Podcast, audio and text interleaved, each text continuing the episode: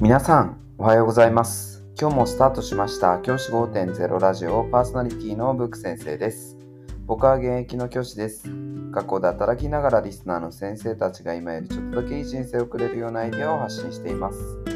より良い授業、学級ケア、働き方、同僚、保護者、児童、生徒との人間関係、お金のことなど、聞かないよりは聞いた方がいい内容を毎朝6時に放送しています。通勤の後から10分間聞き流すだけでも役立つ内容です。一人でも多くのリスナーの先生たちと一緒に良い教師人生を送ることが目的のラジオです。今回のテーマは校則を先生が守らないのはなぜ？と言われた時の対処法という話をしたいと思います。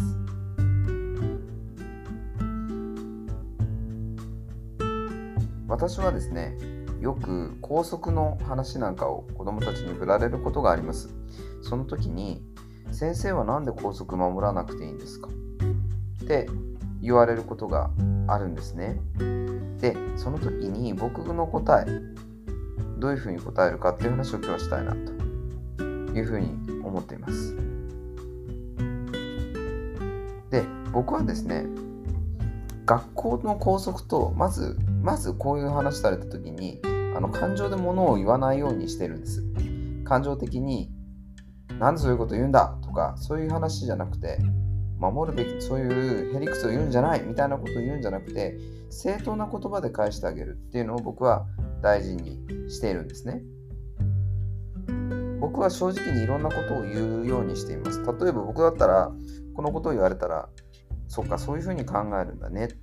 君はこの学校に通うのに校則っていうものがあること分かってるかなと。でこの校則を守るっていうことは、ルールを守るってことだよね。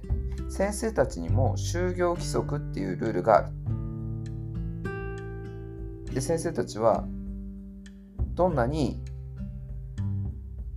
寝坊したとしても、8時には学校の校舎内に入って仕事を始めなければいけない。もしそれを遅れたらちょっとでも遅れたらそれは自分の仕事ができてなかったということが指導されるというふうに決まっている。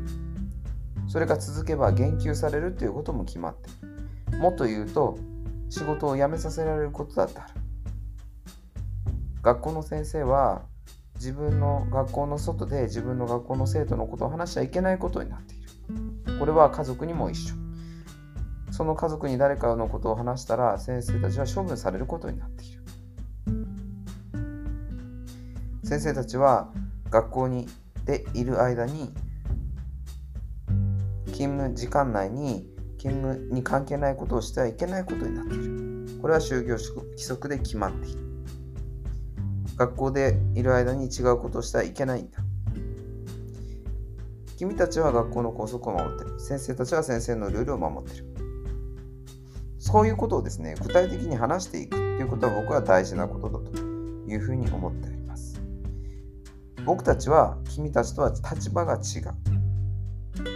君たちは学校のルールを守るべき。私たちは市とか県の決めたルールを守っているんだ。こういうことをですね、具体的に話さなければいけないということを僕は思っています。でなければ僕たちはですね、それに対して感情でものを語ったらね、何にも意味がないと思うんですよ。感情的になんでそういうことを言うんだという、その言った感情に関して起こるんではなくて、そう言ってくるということは子どもたちの中で先生に対する反感の気持ちだったりとか、先生に関する対しての不信感があるというのもまず一つあるでしょう。それに対して不信感に対して感情的に語るとそれはですねさらに関係性を悪くすることになります。そこは理性的に話さなければいけない。というふうに思います。僕たちはそういう意味であなたたちより厳しいルールの中で僕たちは教員として働いているということをきちんと話すべきだと思うんですね。でなければ僕たちはこれから先その子どもたちとの信頼関係を築いていくっていうのは難しくなっていきます。教員であるということは教師であることというのは生徒であることとは全く違うんだと。違うルールの中で生きているんだと。いうことをきちんと教えるべきだと思います。そしてそれでも言ってくる生徒がいればそれを変えるの変えるため変えた人間それを変えた人間っていうのは誰かの上に立って言った人間だよねっていうことを伝えます。何か決まっているルールを変えようとするには変えるための努力が必要だよね。その努力をあなたはしたのかなと。いうことを伝えています。